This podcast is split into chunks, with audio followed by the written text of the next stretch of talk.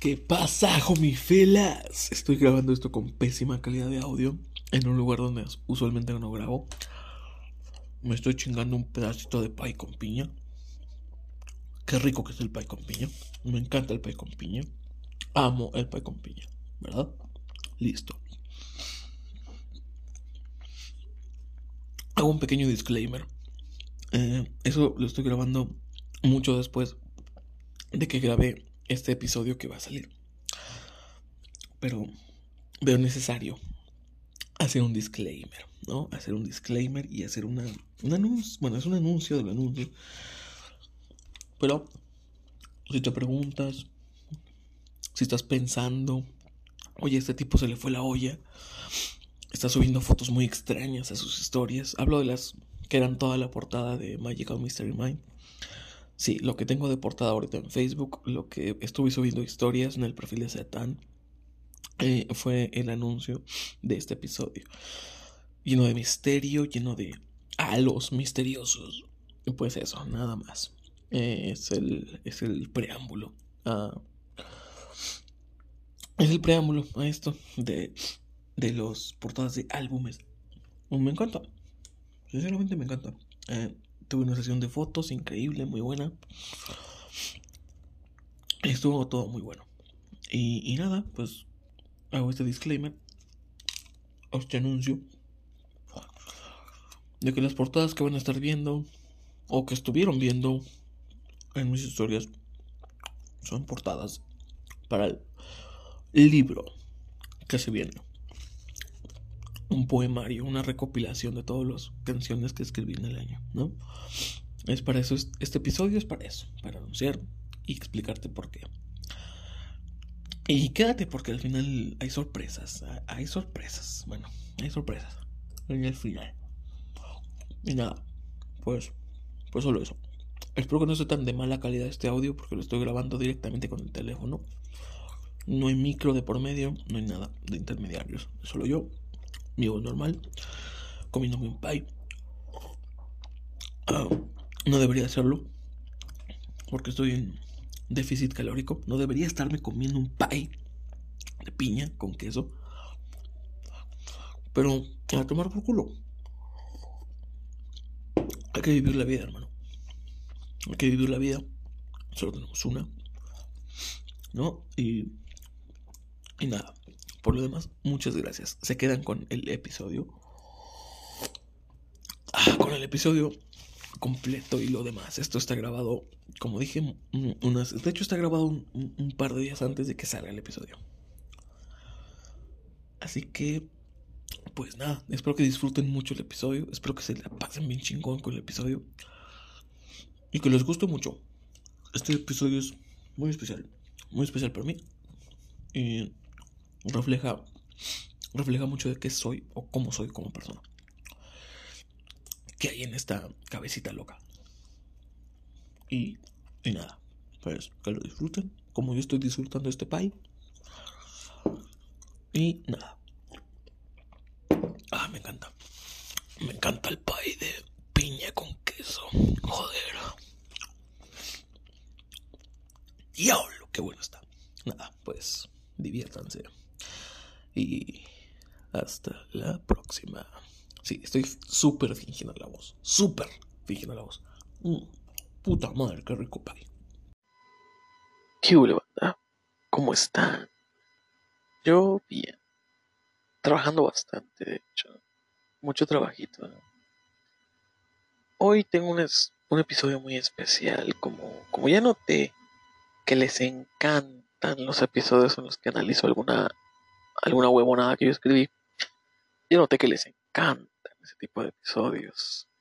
Claro, como el último episodio donde analicé un poema que se llama Caí, como ese como ese episodio tiene solo unas patéticas siete reproducciones, con eso con eso yo, yo digo que les encanta este tipo de contenido. Así que, vamos a darle, ¿eh? Vamos a darle que hay que sacar contenido de abajo de las piedras porque ya es tardecito, weón, y, hay que sacar la papa, ¿eh? hay que sacar para la papa. No, quiero, quiero mantener fluido este podcast, ¿no? Eh, eh, estamos hoy a 13 de noviembre. Estoy grabando esto un 13 de noviembre. Esto creo que va a salir hasta diciembre, creo, porque ya he grabado bastante. Eh, grabé bastante el día de hoy. Y, nada, pues, pues a, grabar, ¿no? A grabar. No, creo que sale el 27, si no me, si no me equivoco en el calendario. Eh, si no me equivoco en el calendario, sale un 27 de, de septiembre. Luego estaremos grabando el, episodio especial de Navidad. ¿eh? De una vez te digo que hay especial de Navidad. Uh, sí, es lunes. Ay, puta madre. Mes completo. A ver. Ay, me caga que se ponga así. Uh, Simón, vete la verdad. Uh, tenemos episodio. Uh, tenemos episodio hoy lunes 13 de noviembre. Grabé un episodio que salió el 13 de noviembre. Grabé otro episodio que saldrá el 20 de noviembre. Y ahora estamos grabando el que saldrá el 27 de noviembre. 27 de noviembre. Bien. Ahora, ahora volvamos con lo que estábamos haciendo. Y, y sí, he notado que, que les encanta el contenido en el que yo analizo alguna huevonada que escribí. Y, nada, necesito contenido. Mira, ¿era esto o hacerme una autoentrevista preguntándome 50 cosas sobre mí? ¿Cuál te hubiera agradado más? Yo creo que este. Aunque la entrevista no se descarta, ¿eh? Aún hay tiempito, ¿eh? son las 5 apenas. Son las 5, así que tenemos tiempo para, para grabar una autoentrevista, ¿no? Como sea. Vamos a darle. Vamos a analizar una pieza. Esta es una pieza muy diferente. Es una pieza más larga. Y no es un poema. Porque de hecho subí mi, mi poema, el de Caí, lo subí al grupo de poetosos en Facebook. Y menudas críticas, chabón. Parece que ahí les pagan por criticar mal a la gente. Porque críticas súper duras, súper pesadas. Así de. Huevón, es el poema del que más orgulloso me siento en la vida. Y tú vienes y me lo criticas como si yo fuera un mediocre. Te odio. En serio, eran críticas Era un gran, es un gran poema. Es el mejor poema que he escrito en mi carrera. Sinceramente. Y mira, ya puedo decir carrera, porque llevo 13 años haciendo esto. 13, 14 años haciendo esto. 14 años, teniendo en cuenta que empecé a los 13. Teniendo en cuenta que empecé a los 13. Son 14 años. ¿eh? O sea, no soy cualquier peladito, ¿eh? No soy cualquier peladito por ahí, un carajito que se escribe un tema de amor, ¿viste? No, yo soy un escritor en forma, coño. Yo no soy cualquier hijo de vecina que vino aquí a escribirte un poema mediocre. Yo soy un, señor caballero, ¿viste? ¿Viste? Date al pal carajo, tú, poetosos. Ustedes que van a saber de poesía. Coño de su madre. Pero bueno, a lo que nos atañe. Quiero antes dar el aviso, dar el anuncio de que este ah, es lo que sea que voy a leerles, lo que sea que sea que voy a leerles, va a ser parte de un, de un recopilatorio de poemas, bueno, de, temas, canciones, que escribí todo el año, empezando con Fake Messiah, pasándonos por ah, Viviendo un día a la vez, pasándonos por El barco en el que me llevas, pasando por Rock Futura, pasando por The Fools and Angels, pasando por On the Room, pasando por The Kings, pasando por Las luces de una ciudad apagada y sin duda sin dejar fuera a La noche de una no, La noche del corazón, una noche en el Caribe, sin dejar fuera a, a otro álbum, se me está escapando otro álbum que creo que no, no queda ninguno más que el álbum del que pertenece este tema que voy a leerte. El álbum, todos los álbumes tienen una temática. Conmigo siempre es así. Cada álbum tiene una temática. Fake Messiah su temática es admitir tus intenciones oscuras con respecto a una persona. Fake Messiah, pues es, significa literalmente falso Mesías. Y habla de cómo una persona se confiesa, o sea, que viene con intención, con una mujer, viene con la típica intención de no, yo te voy a salvar, yo te voy a cuidar, yo te voy a, arropar en mis alas de ángel salvador. Pero tema, canción a canción, nos revela sus verdaderas intenciones, que son culearse a la chica, son follársela nada más. Ese álbum lo escribí allá por, que, era, que sería enero, febrero más o menos de este año. Y era como, era como una confesión, ¿no? O sea, era como la típica, cuando te, cuando era como si la persona que está diciendo genuinamente, o sea, que él cree que está siendo, que está siendo sincero, que él en sus adentros de verdad cree que está diciendo la verdad al momento de decirle a la chica, yo te voy a salvar, yo, yo voy a cuidarte, yo, yo voy a ser tu salvador, ¿no? Que genuinamente piensa que va a ser de esa manera, canción una canción con lo que dice, va reflexionando y va pensando y diciendo, se le va cayendo la máscara. Y al final confiesa que realmente nota que es una chica problemática y es una chica a la que podría follarse y quiere hacerlo y lo confiesa y lo admite al final de las canciones. Es como una evolución de, la personalidad de, la persona ficticia de la que se está hablando. Y eso es fake Messiah. Porque siempre pasa, siempre pasa que, que uno mismo, tú lo ves en un amigo que, que se enamora de una piba y dice, no, es que, es que pobrecita, yo la voy a salvar y tal. Y lo único que quiere es aprovecharse de ella. Lo único que quiere es aprovecharse, culiársela. Y listo, ya está. Conozco, conocí varios de esos, conocí varios de esos. En mi ridícula y corta carrera eh, en las ventas, he conocido varios de esos, varios. Que vienen, les endulzan el oído y se las culean y bye bye. ¿no? Y de eso va el álbum de Fake Messiah. Después tenemos el álbum de Un día a la vez, Viviendo un día a la vez. Ese pues ya creo que hable, ya, ya dije de qué trata. Habla de precisamente algo parecido, pero habla de, un, de una persona que está enamorado de otra, pero se empieza a volver adicto a esa persona, se empieza a volver adicto a su olor, a su presencia, a tenerla cerca todos los días, se, se empieza a volver adicto y se da cuenta a lo largo del álbum, a lo largo de las canciones, se da cuenta que es un problema, se da cuenta que es un problema y, necesita apartarse de esa persona. Y, todo el álbum es un proceso de, cómo él se aparta de la persona, de cómo él tiene que marcar su raya y, despedirse de esa persona. Como decir, ¿sabes qué? Hay que, me tengo que alejar, me tengo que alejar porque me haces daño, porque me volví adicto a ti. Y es como la confesión de un adicto, de, ¿sabes que Soy adicto y estoy empezando el proceso de los 12 pasos. Y luego el siguiente álbum es The Ship, en which, en which that, no sé, no me acuerdo cómo se llama en inglés, pero se, se llama El barco en el que me llevas. y es gracioso porque ese álbum lo escribí como pre de, ¿qué sería? Enero, febrero, haber sido por allá de por allá de mayo, cercano julio, más o menos, creo. Entre esas fechas,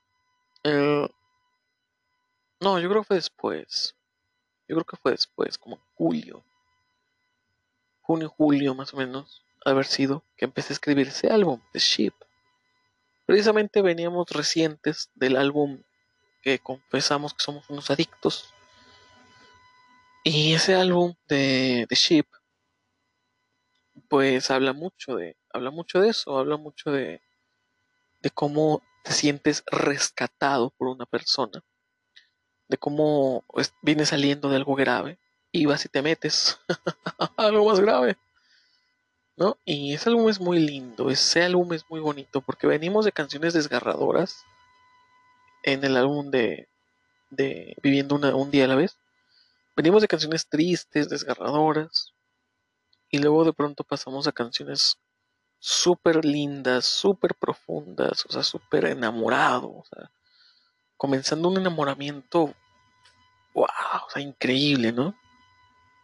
Y, en este álbum hay, letras muy lindas, o sea, hay letras de un, de un o sea, se nota el nacimiento de un amor muy inocente, muy inocente, de, de un alma, de un alma lastimada, de un alma, pues, se puede decir lastimada, muy lastimada, y que viene a ser rescatada por, por una persona, que en este caso en la analogía, la persona vendría a ser el barco. La persona vendría a ser el barco, ¿no? O sea, el barco en el que me llevas realmente es una metáfora de, de cómo una persona puede llegar de la nada y rescatarte sin que lo busque, sin que, sin que lo quiera. Cosa totalmente contraria a lo que pasa a lo que pasaba en Fake Messiah, por ejemplo, que ahí va taimadamente buscando a alguien problemático y diciendo, ah, déjame aprovecho de, ella, porque es problemática, porque tiene problemas, porque está deprimida, porque tiene eh, cosas, ¿no? Y de Sheep es, todo, es totalmente lo contrario, es como que lo que pasa cuando genuinamente te encuentras con alguien que sin saberlo, sin saber que te está ayudando, te ayuda sin saber que te está sanando, te sana. Sin saber que te está enamorando, te está enamorando. Y, es el nacimiento como de un amor muy inocente que surge precisamente de, de algo roto, como un incendio. Cuando un bosque se quema, al tiempo ves que empieza a brotar hierbita nueva. Eso es un poco lo que significa The Ship, o lo que significó The Ship eh, en mi vida, en el año 2023, que todavía estamos. Después de ese álbum, pues se viene uno fuerte. Se viene uno, uno potente, que es Rock Futura, Comeback. Se viene la saga Comeback. O, o mejor dicho, Comeback. Comeback. Es como volvió. Porque un comeback, un comeback es como regresar. Como algo inmediato. Como algo que te lanzan y tú lo, y tú lo lanzas de vuelta rápido. Eso es un comeback. Pero el cam, en pasado, él volvió. Es como, suena más, suena más a leyenda. Suena más a una leyenda, suena más como un forajido que dices, volvió. ¿Ya, ¿Ya viste quién volvió? ¿Ya viste quién volvió? ¿Sabes? Me sonaba más así. El ponerlo en pasado, en comeback hasta la pronunciación me, resulta un poco más atractiva, como más desfachatez, es la palabra que quiero buscar. Con más desfachatez. Es decir, comeback. Volvió. O volví. Y eso es a lo que se refiere, porque Rock Futura, tengamos en cuenta que es una saga de, Es una saga que de hecho ya analicé en este podcast es una saga de álbumes que empezó con Rock Futura, después se fue a The Bulls and Angels, después se fue a, a On the Room, después pasó a Como si estuvieras aquí, después de Kings, después otro álbum y después creo que fue Las luces de una ciudad apagada y, ahí acababa. Eran como siete álbumes. Se me está escapando alguno justo ahora, pero era, eran siete álbumes contando a las luces de una ciudad apagada. Y, era una saga de una, de una banda ficticia y tal y cual. Pero este Rock Futura Comeback, pues es como, como volvió. No dice volvieron. O sea, la banda ficticia de Kill Him no volvió. Si, si tienes dudas con qué banda, de qué banda ficticia estoy hablando, quién es Kill Him, pues lánzate a, escucharlos analizando letras de ruptura, de la saga de ruptura. Son los primeros, son pues, como hace dos años los, analicé. Pero sí, o sea, lánzate a escuchar eh, los análisis si tienes curiosidad, si quieres saber el contexto de qué significa rock futura, de por qué es rock futura, de cuál es la banda ficticia, de por qué se llama Kill Him, de por qué son una banda ficticia. ¿no? Si quieres saber todo el lore, pues lánzate a escucharlos analizando letras con Chaires de Rock Futura. No, de hecho eran analizando letras con. Analizando letras, ¿no? Nada más. No me acuerdo. Pero el punto es ese: que te lances a escucharlos, son de los primeros. No sé. Y tal, y pues eso es un, un comeback, ¿no? Se refiere a que volvió. O sea, volvió solamente quién. No volvió la banda, no volvieron. Volvió. ¿Quién volvió? El puto escritor que hizo Rock Futura, que hizo el tremendo éxito multidimensional que fue Rock Futura. Ah, porque Rock, la saga Rock Futura también aparece en Jump Force. En cada libro aparece un álbum de Rock Futura. Así es, me mama, me mama, me amo a mí mismo, así es. ¿No? Y pues eso, eso se refiere con el comeback, ¿no? Que volvió. No es un remaster, no es una reinterpretación, no es un, un, un, un release, un, un relanzamiento, no. Es un comeback, es un volvió. Rock Futura volvió. Y volvió fuertecito volvió fuertecito. Y después tenemos The Fools and Angels Come Back. E igual que en, que en su primera vez, a diferencia de Rock Futura, Rock Futura sí es radicalmente diferente. Porque Rock Futura sí tiene mucha desfachatez. En, su primer lanzamiento, en el, en el lanzamiento original, tiene mucha desfachatez, tiene mucho, mucho desenfreno, es muy irreverente. Rock Futura. O sea, es un álbum escrito por un pibe de 17 años. En las vísperas de cumplir 18. imagínate, imagínate un álbum escrito por un, por un yo con 17 años. ¿Mm? Con 17 años. Hablando de drogas, hablando de sexo implícito, explícito, hablando de, drogarse, de tener sexo, de, hablando de relaciones lésbicas. Eso es rock cultura. Hablando de hacerle el amor a una ciudad, que, la ciudad es una prostituta, que la gente olvidó, que, ya no que ya no le gustó como, como coge y, eso. Eso es rock futura en su primer lanzamiento. Pero rock futura, el comeback, imagínate. Imagínate el cambio de ahora ese álbum 10 años después. Escrito por, un, por el mismo pibe, pero ahora con 27 años, no 17, con 27, 10 años más. 10 años después vuelve Rock Futura. es tremendo, es tremendo ese álbum, es tremendo. Habla de cosas, dice cosas.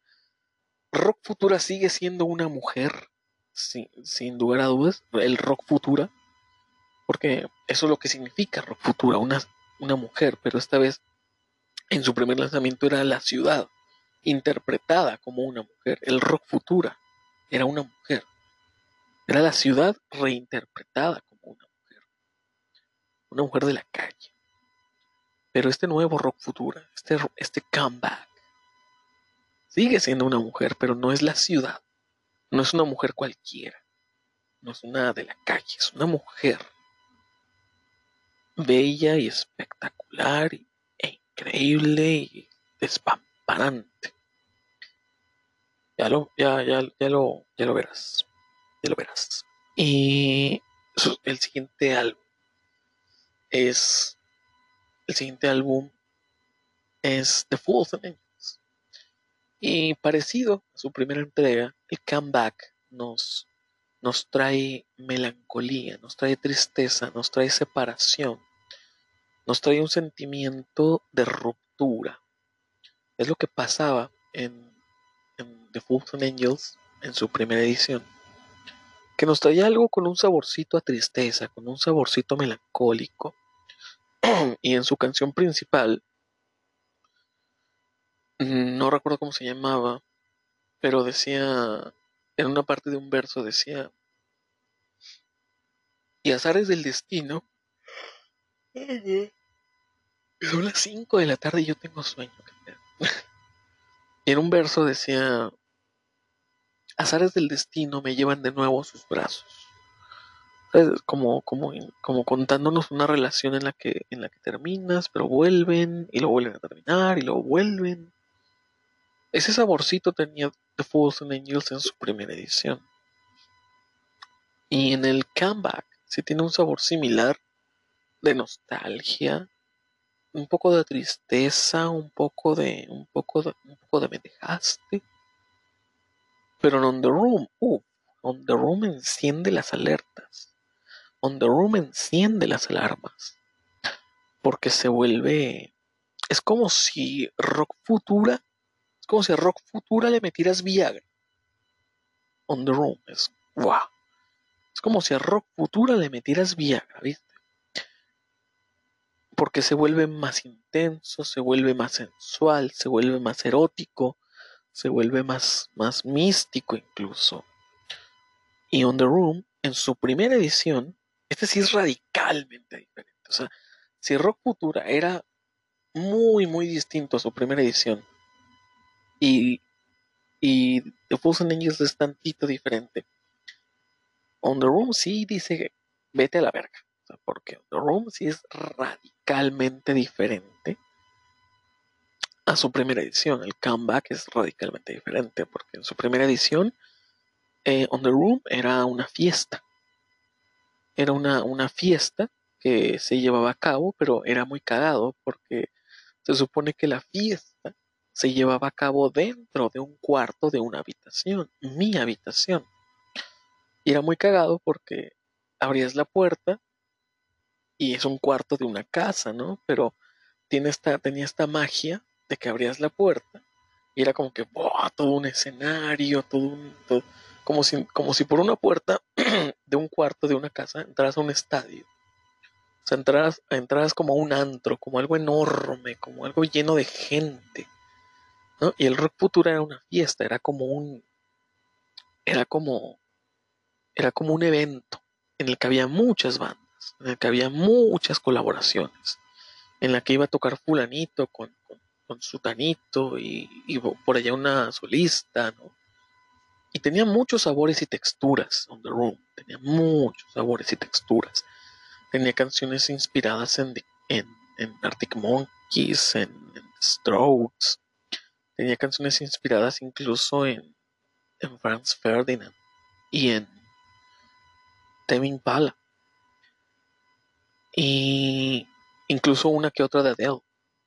Una, que otra de Adele. Tenía muchos sabores, muchas texturas, mucho de todo. O sea, era un viaje total. Era como, o sea, era como si el LCD tuviera sabores. Si en lugar de colores fueran sabores. ¿Sabes? E, es On the Room en su primera edición es eso. Pero On the Room, en el comeback, rompe todos los esquemas, rompe todos los, rompe todos los moldes, rompe todos los, todo lo que hayas visto, todo lo que te hayas imaginado, lo rompe. Porque On the Room se vuelve íntimo, se vuelve muy íntimo, se vuelve, se vuelve pasional, ¿sabes? Se vuelve romántico, se vuelve sensual, se vuelve íntimo porque es literalmente lo que está pasando dentro de una habitación entre dos personas. El cómo una conversación, ellos están platicando de la vida, del amor, de Dios, de todo, están platicando, están llevando una conversación tan rica, tan amena, con café, con cigarrillos, y de pronto eh, eh, la cosa escala, la cosa va escalando y, y escala. Y, pues pasa lo que, lo que tiene que pasar. ¿No? Y On the Room es ese proceso. Es ese proceso en el, en que dos personas ya se conocen, porque ya se conocieron. En, en, ya se conocieron en The Ship. Ya se. Ya hicieron conexión en Rock Futura. Ya incluso se dejaron en The Fallen Angels. Pero en, en On the Room, es como que, ok, vuelven, se reencuentran. Y el, el, el, el match, la conexión ideal, la conexión perfecta, se da en esa habitación. Todo pasa en esa habitación, todo pasa. Y a lo largo de las canciones te lo va confesando, como palabra tras palabra, conversación tras conversación, eh, la cosa va escalando. Y la canción, y las canciones se lo confiesan. Que va escalando y pues pasa lo que tiene que pasar, ¿no? Y On the Room es eso, es todo lo que pasa en la habitación. Todo lo que está pasando en la habitación. Conversaciones, porros, hay de todo en, ese álbum. O sea, hay, hay referencias al LSD, hay referencias a la, marihuana, hay referencias a la cocaína, hay referencias al café. hay de todo. por eso te digo, tiene múltiples texturas y sabores. On the Room. Es, es todo un viaje. Es todo lo que pasa en una habitación. Y después sigue The Kings. Y The Kings sube la vara. The Kings sube la apuesta. The Kings es, ok, ya tuvimos la conversación. Ya pasó lo que tuvo que pasar. Ahora The Kings es una confesión de cómo fue. De cómo, de cómo se sintió. Ahora es como que el, el, ¿sabes? Es como, es como si, es como si The Room fuera el juego previo y culminara en el acto. Y ahora The Kings es lo que pasa después. Es como el sabor de boca que te deja.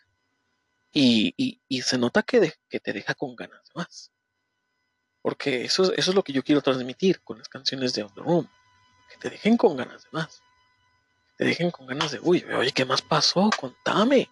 Contame. Contame el chisme completo. Porque ciertamente On The Room lo deja un poco a medias. No a medias, pero no te cuenta el final. Y The Kings, si te. No te lo cuenta, te lo explica. Te lo explica, huevo. Te lo explica. Ese. The Kings está increíble. Porque. Sigue siendo sensual. Pero es más. Como que. Es como estas canciones que tienen un tono súper bailable, súper pegado, súper sensual, pero la letra no dice lo mismo que la música. es lo que quiero transmitir con The Kings. Que realmente The Kings es como una conversación después de. ¿Sabes? Es como de. Es una conversación después de. On the Room es una conversación antes de. Y The Kings es una conversación después de. ¿sabes? Y con temas como Confession Number One, Confession, no, Confession Part One y Confession Part Two. Es Confesión Parte 1 y Confesión Parte 2. Esas están súper cabronas, súper increíbles esas canciones. Sea, porque literalmente es, se sincera totalmente la persona. O sea, con lo que dice, con lo que habla, le da una confesión muy fuerte pero a la vez esa confesión no hace más que reafirmar y reforzar los sentimientos. Porque dice, oye, pues mira, yo tenía este gusto por tales lugares, de mala fama, de placeres rápidos, pero tú me has arrancado esos instintos, esos bajos instintos. ¿Sabes? Tú me has arrancado, tú me has arrancado totalmente el interés por, por las cosas pasajeras, por las cosas efímeras, por las cosas de una sola noche. ¿Sabes? Eso es lo que cuentan, eh, lo que nos cuentan en Confession Part 1 y Confession Part 2. Y después el tema, Discussion Number 1, discusión número 1, eh, habla de... habla del como no como si fuera una serie de discusiones o el comienzo de unas discusiones, sino como discussion, discussion number one es más como, como que todo comienza con una conversación, con una discusión. Todo lo nuestro comenzó con una discusión, pero no una, discusión de mala gana, no una discusión de mala leche, no, una discusión como quien debate un tema, como quien debate ideas, como quien tiene un debate de ideas y argumentos. Eh, y esa canción es increíble porque confiesa el origen de todo, porque ese origen nunca te lo cuentan, ese origen no te lo cuenta de Sheep, ese origen no te lo cuenta de Rock Futura, Ese origen no te lo cuenta the Room, los Angels. Ese origen te lo cuentan hasta The Kings. Con la canción Discussion Number One. Discusión número uno. ¿Cuál fue la discusión que detonó todo esto? Repito, no una discusión de mala gana, no una discusión de malas, sino una discusión como quien debate un tema, como quien, como quien tiene un debate de ideas filosóficas. ¿no? Y a lo largo del álbum, pues te, va confesando eso, ¿no? Cómo fue, cómo, cómo fue compartir, cómo fue embonar de esa manera cómo se sintió, cómo deja con ganas de más.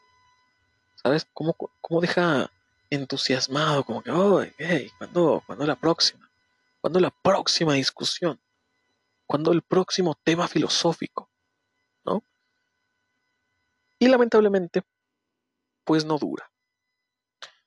Eh, la euforia, la, euforia no dura mucho. Porque después de The Kings viene las luces de una ciudad apagada. E igual que su contraparte del primer lanzamiento, las luces de una ciudad apagada habla de un ocaso, habla de, de algo que llega a su final, algo que ve su triste final. Sí, el ocaso, como el atardecer de el atardecer de algo, que se termina, que llegó a su fin. Está lleno de nostalgia, está lleno de, sensación a corazón roto. Porque en su primer lanzamiento, Las luces de una ciudad apagada, hacía referencia a que la banda ficticia Kill Him ya había estado vigente mucho tiempo. Son, recordemos que son siete álbumes. Es toda una carrera. Es toda una carrera. Son como más de 10 años en álbumes, en canciones, en trayectoria. Ya no son los chavitos de 17 años tocando canciones pasadas de tono. Canciones irreverentes sobre relaciones lésbicas. Pero son esos chavitos de rock futura, que eran jóvenes, ingenuos, maduraron, maduraron a través de los álbumes, a través de los años. Ya no son jóvenes, ya están en su atardecer. Y las luces de una ciudad apagada refiere eso. Y ese álbum está muy, está muy, muy padre porque tiene varias canciones, pero cada canción está, está escrita al estilo de cada álbum. Tenemos una canción súper irreverente, estilo rock futura. Una canción súper melancólica, estilo Fools and Angels. O una canción estilo, estilo The Beatles, como, como lo es en, como si estuvieras aquí. Que en los comeback ese álbum no está. Hay varios álbumes que no están.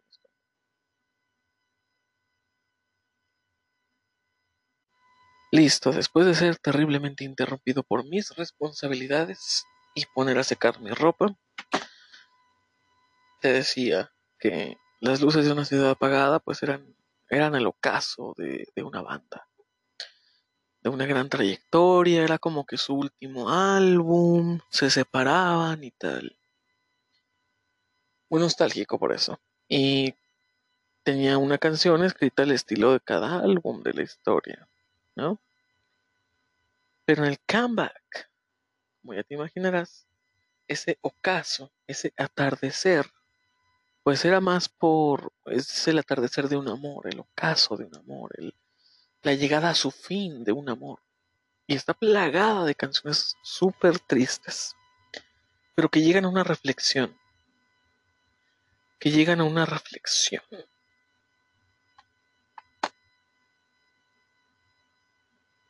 que vienen a una reflexión. A la reflexión de, de todo sigue, todo es un ciclo. Baby, la vida es un ciclo y lo que no sirve. No, es así como, como un ciclo que termina, como un bello viaje que comenzó en The Ship y culmina, llega a su fin con las luces de una ciudad apagada. Es muy buen álbum. La verdad me encantó escribir cada canción de estos álbumes, me encantó escribirla. En algunas ya se siente muy forzado, por ejemplo, en, en los adicionales como La Noche del Corazón, que son puras canciones de salsa dura, ¿no? Eh, las primeras están increíbles, porque sí las hice con todo el corazón, chaval, pero las, las últimas cuatro, sí las hice ya medio forzado. Las últimas cuatro o cinco sí fueron un poquito forzadas, porque fue de que, bueno, tengo que escribirlo, tengo que terminarlo, ¿no? Pero el álbum que nos atañe ahorita es Hielo Delgado. ¿De qué va Hielo Delgado? Bueno, Hielo Delgado es un álbum potente potente. Porque es de rap hardcore. Rap hardcore es todo lo que es. Son letras súper, súper duras, súper violentas, súper hardcore. Totalmente al estilo del Proof, totalmente al estilo de, de Solitario. Para quien no conozca Solitario, es un rapero español que nadie sabe quién es, nadie sabe su identidad. Pero es un rapero wow te, rompe los esquemas totalmente. Solitario. increíble, es durísimo. Y el proof, pues es muy callejero, es muy hardcore, es muy underground también. De hecho, ambos artistas son muy underground, son radicalmente diferentes, pero son muy underground. Y Hielo Delgado es eso. Eh, el significado del, del, nombre, pues es. Es es eso, es hielo delgado. no, es como, hace una analogía de que hay que tener cuidado por donde pisas, ¿no? Porque, porque por la vida siempre vamos caminando por un hielo delgado, ¿no? Donde pises mal, donde no te fijes, donde no seas juicioso, donde no hagas bien las cosas, pues el hielo se rompe y te caes al agua. Y es agua helada, es agua fría. Es agua que te va a matar en cuestión de segundos. Eso es hielo delgado, es como, como, es muy crudo, es muy cruel, es muy realista, es muy duro. Pero invariablemente, indefectiblemente e inevitablemente se ve manchado, se ve, se ve golpeado por un cuadro depresivo que tuve muy fuerte en nuestro, en lo que fue octubre y noviembre sigue siendo noviembre. Fue un cuadro depresivo como de tres semanas, entre finales de octubre, principios de noviembre. E indefectiblemente se vio manchado. Hielo delgado, se vio manchado por esa depresión. Pero me parece que también es algo bueno, porque eso lo vuelve real, lo vuelve muy tangible. El cómo ese, brote de emociones fúricas y, y eufóricas que devienen en un poco de melancolía y tristeza, ¿no? Y es que todo se resume, todo, todo el álbum, o todo el, todo este compilado de, todo este compilado de, de álbumes, ¿a qué se resume? Yo los resumo en esta frase.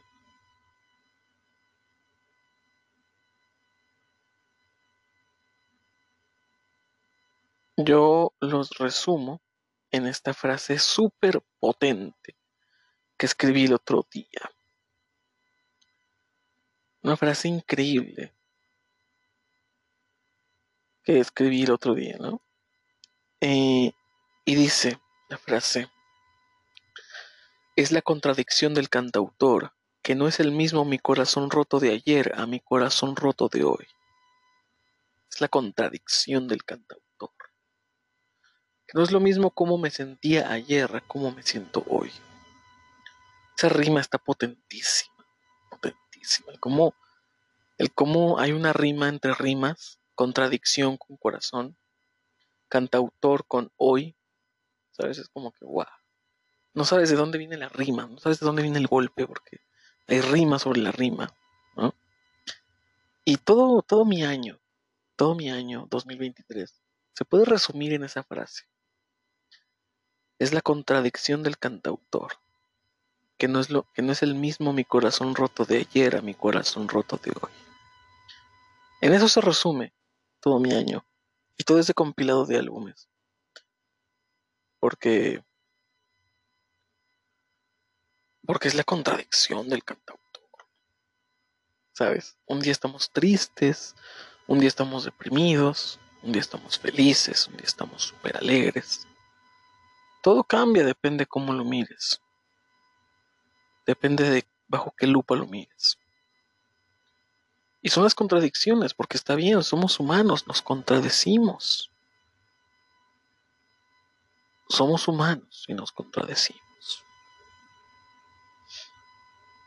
Y este, esta canción que quiero analizar, bueno, no la voy a analizar, nada más te la voy a narrar. Y tú decides qué sentido darle, tú decides si la analizas en tu casa, como, quieras. Y dice lo siguiente. Estoy, estoy entre la espada. Ah, de hecho, antes de, antes de decirle, ¿no? Esta canción es de Delgado, ese álbum de rap hardcore, súper duro, pero esta es la de las últimas canciones de ese álbum. De hecho, es la última.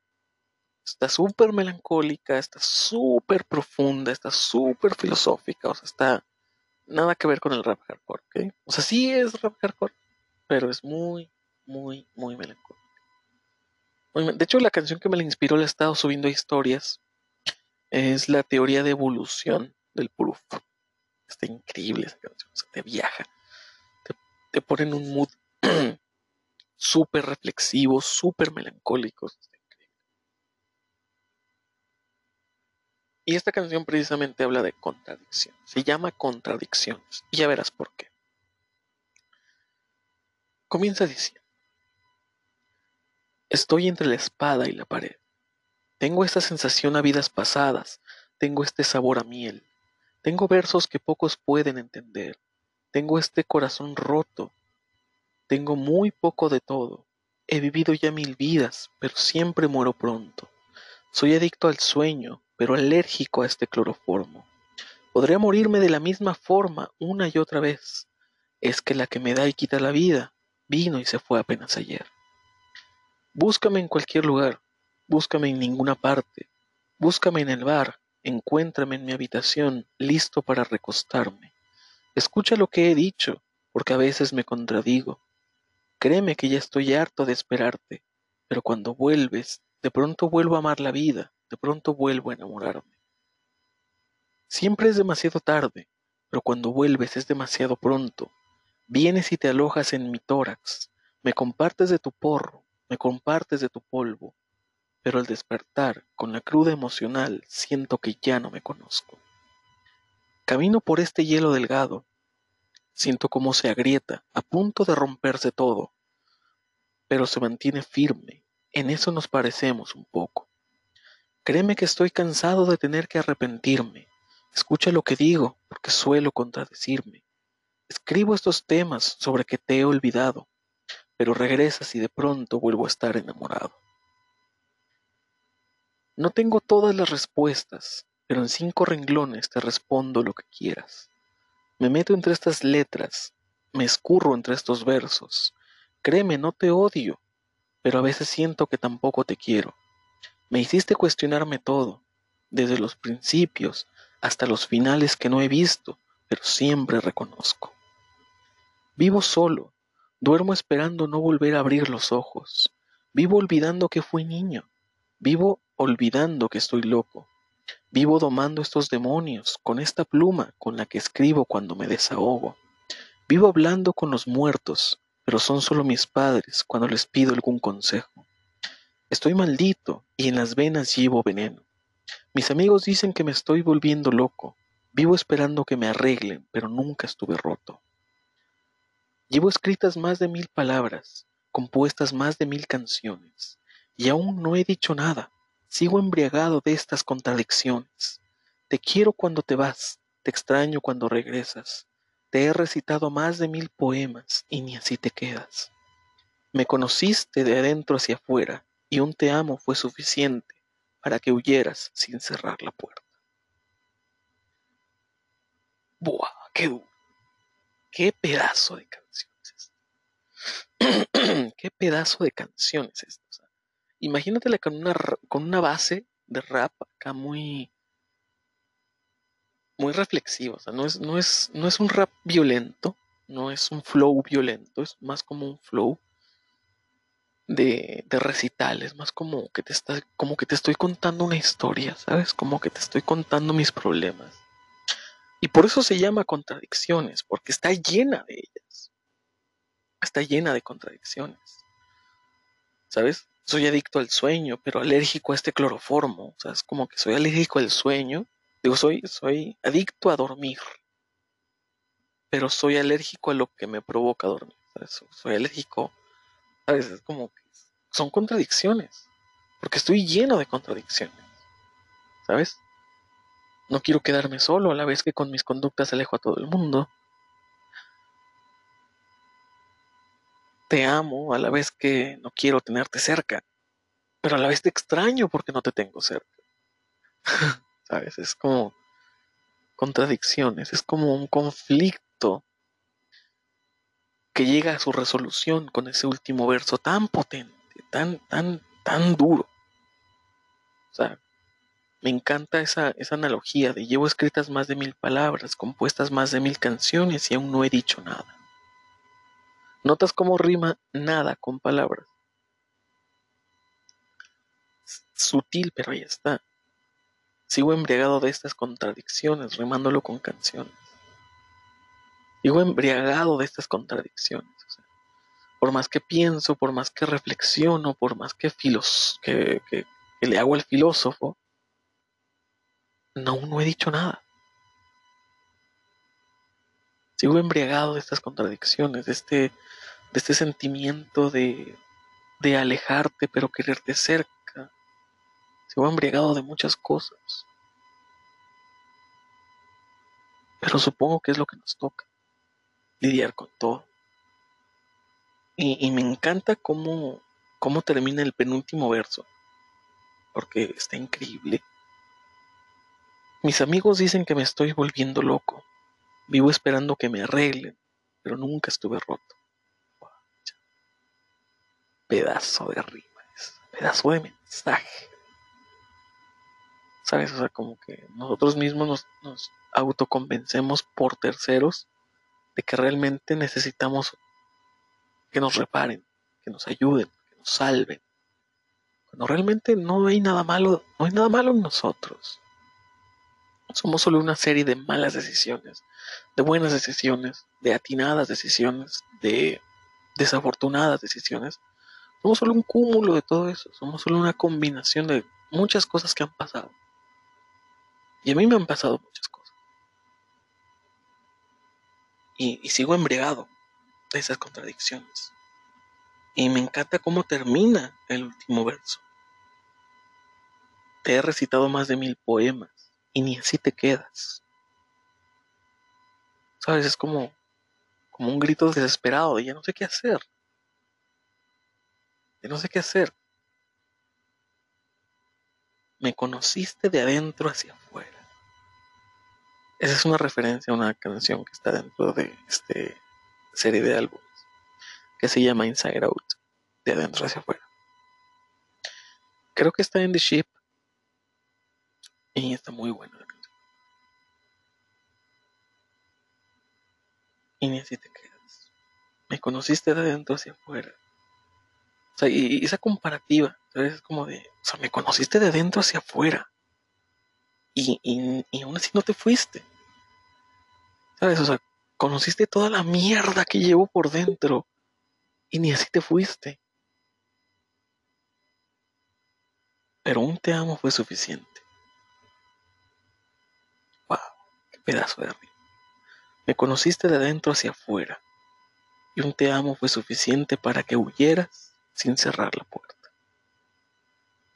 Como esa, eh, el cómo nos dice sin cerrar la puerta es como de wow, es como literal. Dejaste aquí tus cosas, dejaste aquí todo. Dejaste la conversación a medias, dejaste parte de ti en esta habitación, dejaste, me dejaste muchas cosas tuyas que de un día para el otro saliste corriendo. es eso lo que da a entender que digas sin cerrar la puerta. Es como literalmente alguien que salió corriendo, salió despavorido, salió sin ver qué se llevaba. Y en general, no puedo decirte qué párrafo me gusta más, porque está todo súper potente. No podría yo decirte, este párrafo está, ¡buah! me encanta, es mi favorito, porque, porque no, o sea, podría decir que el primero, porque es el más largo, pero el penúltimo también es muy largo y también dice muchas cosas muy buenas. Vivo solo, duermo esperando no volver a abrir los ojos, vivo olvidando que fui niño, vivo olvidando que estoy loco, vivo domando estos demonios con esta pluma con la que escribo cuando me desahogo. Vivo hablando con los muertos, pero solo son mis padres cuando les pido algún consejo. Estoy maldito y en las venas llevo veneno. Mis amigos dicen que me estoy volviendo loco. Vivo esperando que me arreglen, pero nunca estuve roto. pedazo de pedazo de pedazo de verso. está, increíble. O sea, todos los, todos estos versos me encantan. La canción como tal, contradicciones, me, me mama. Me encanta. Porque desde cómo comienza, estoy entre la espada y la pared. ¿Sabes? Estoy entre la espada y la pared. ¿Qué hago?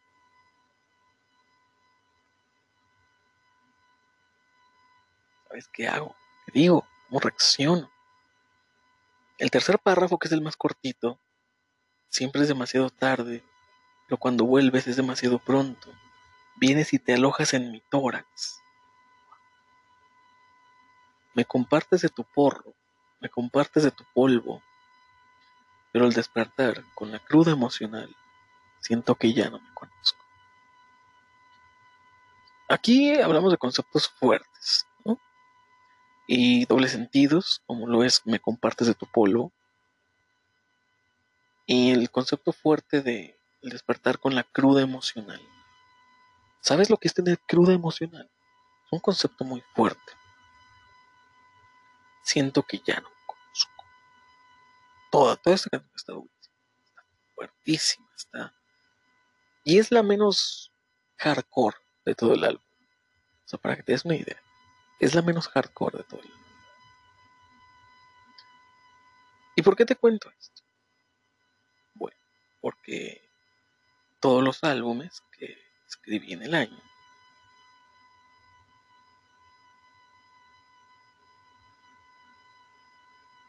todos los álbumes que escribí en el año, eh, pues voy a recopilarlos en un libro. Siguiendo el consejo de mi mejor amiga de, la infancia, casi casi, siguiendo el consejo de, Rose, que he estado pensando mucho en ella desde, mediados, no, desde como desde octubre. tengo, tengo unas buenas semanas con su nombre en la mente, con, con su voz en la mente, con las cosas que, que pasamos como, o sea, porque uf, nos metimos en una y tantas, nos metimos en tantos embrollos. en serio, o sea, Rose siempre va a ser mi mejor amiga de, siempre. Pase lo que pase, pasen los años, pase, pase la vida, nos pase por encima la vida. Creo que siempre seremos esos, de esos mejores amigos que, que, son para siempre, ¿sabes?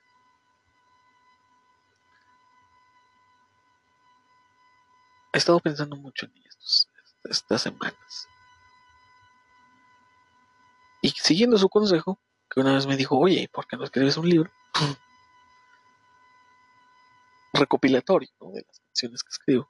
Se me hacía ridículo. Una vez lo intenté, salió pésimo. Era un bodrio. Fue el primer libro que intenté escribir. Allá por el 2014, 2013.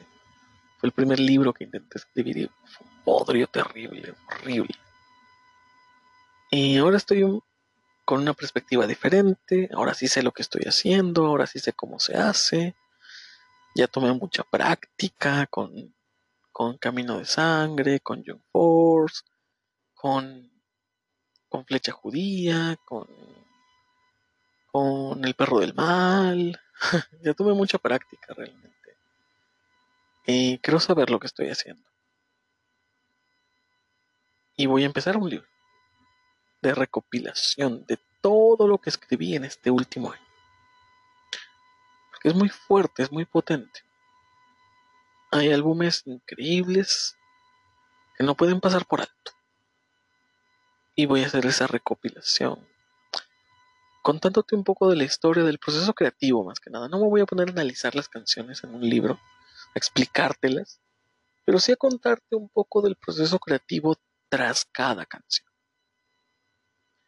Para ponerle un poco de relleno al, libro, ¿no?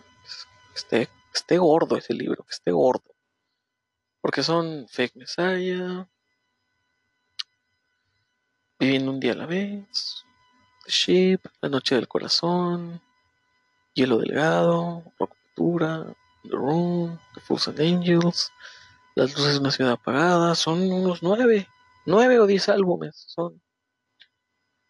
Y cada, y tomando en cuenta que cada, que cada, que cada álbum tiene promedio diez canciones, entonces si son diez canciones, son diez álbumes, diez por diez son cien, nos da para cien páginas mínimo, mínimo.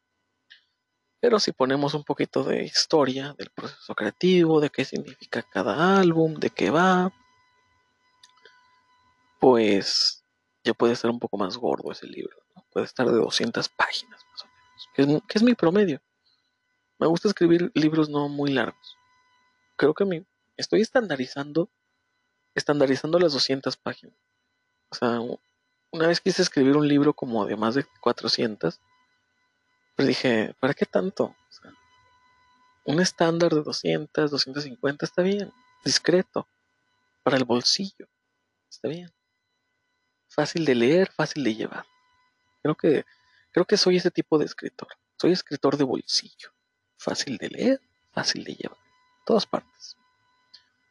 Porque en serio, da hueva leer esos libros que te dan de dos mil páginas, de mil páginas. Digo, el único libro con más de mil páginas que me he leído es la Biblia. no estés jodiendo. No, no, me exijas.